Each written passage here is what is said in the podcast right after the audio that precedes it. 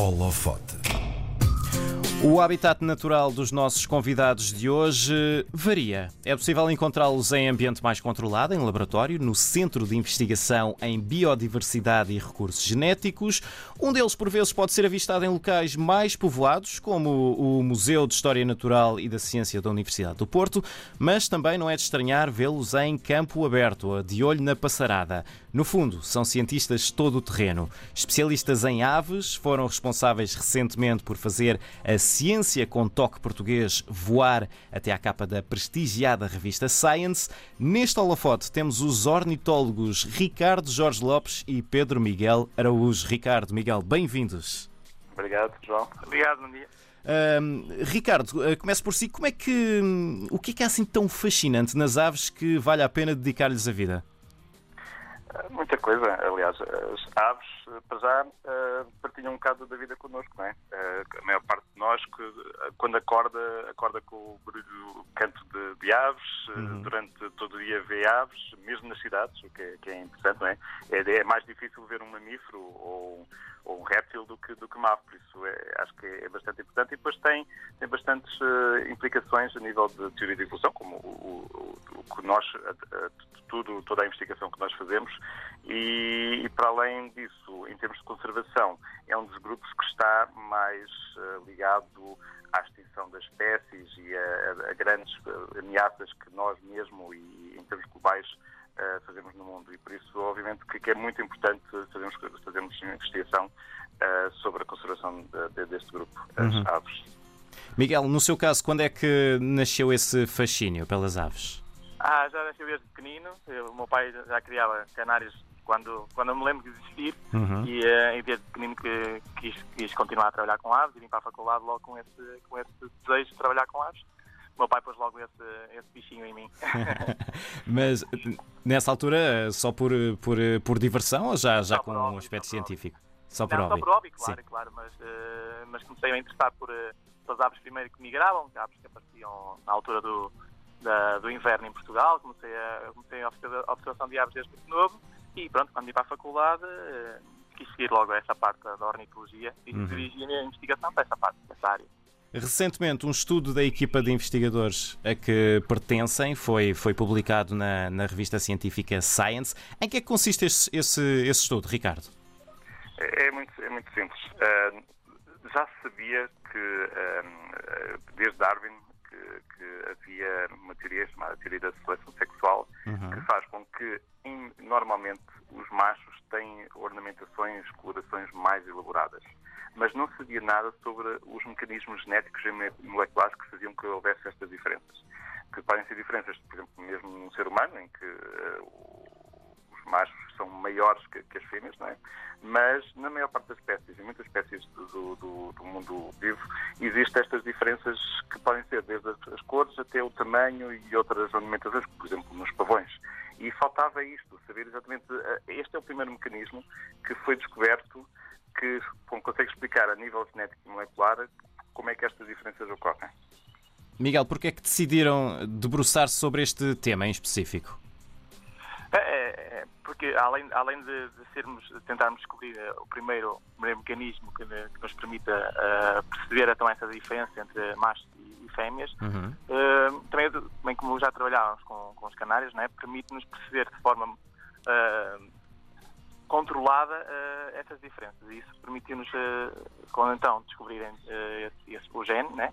esse, esse gene, e, e vem, vem percebendo, utilizando os canários, ajuda-nos a, como é bem ambiente controlado, conseguimos perceber de forma mais fácil do que se fosse utilizando aves selvagens e por isso, como já estávamos a trabalhar com canários, aproveitamos então esse, esse, esse, esse facto para, para, para avançarmos para descobrir sabendo que, que na, na, natureza já existiam existem várias, várias espécies com essas diferenças e os canários também, que foram selecionados através de, de aves selvagens, do canário, canário selvagem, então eh, era um ótimo modelo para conseguirmos perceber. Uh, o tema é bastante complicado, quando, quando toca à genética a coisa consegue complicar-se muito depressa, mas vamos, vamos tentar uh, trocar isto por miúdos e, e pôr isto ao nível do conhecimento geral das pessoas. Uh, então, afinal, porquê é que as aves macho têm cores diferentes das, das aves fêmea? Qual, foram, qual foi o processo que, que, que passaram nesta investigação uh, até, até chegarem ao, ao, mecanismo, até perceberem este mecanismo, Ricardo? Podemos fazer uma analogia como com a rádio, por exemplo. Na, na, no vosso estúdio tem uma mesa de mistura enorme, provavelmente, uhum. com uma data de botões.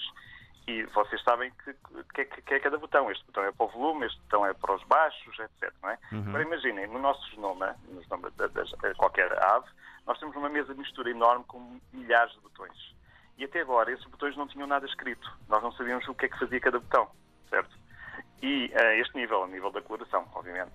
Uh, por isso, o que nós encontramos foi, foi, foi conseguimos, neste, comparando uh, mesas de mistura diferentes, entre aves que têm esta diferença e outras que não têm esta diferença, quer dizer que entre os machos e as fêmeas não, não há diferenças, nós conseguimos saber qual era o botão que quando nós aumentamos o volume desse botão, vai, vai, vai, vai haver uma diferença numa enzima e essa enzima vai promover nas fêmeas, quer dizer que nas fêmeas esse botão está mais, uh, o volume está, está, está, mais alto e faz com que haja mais degradação dos carotenoides, que é o pigmento que dá a cor vermelha ou amarela a estas aves.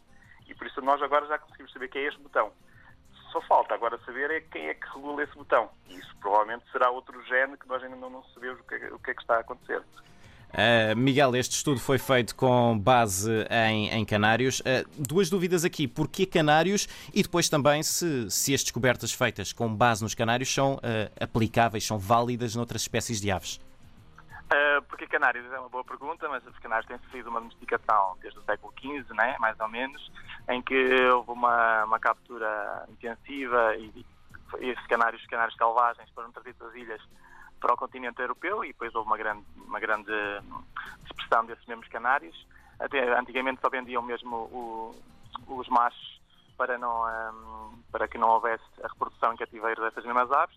Mas então aconteceu a seleção, não é? aconteceu a, domesticação destas mesmas aves e essas aves também possuem essas características, algum, uma diferenciação entre machos e fêmeas. E como, é, e como temos essa possibilidade de estudá-los em cativeiro, torna o estudo bastante mais fácil e conseguimos controlar os nossos cruzamentos. Uhum. Uh, ao, ao, ao, conseguirmos controlar esses cruzamentos, conseguimos perceber e, e selecionar uh, o que estamos a fazer, e então perceber uh, então onde é que são essas diferenças ao nível morfológico e fisiológico, e morfológico e, e pronto, portanto, isto e o, o seu aspecto, uhum. então permite-nos perceber então se há diferenças ou não ao nível da cor.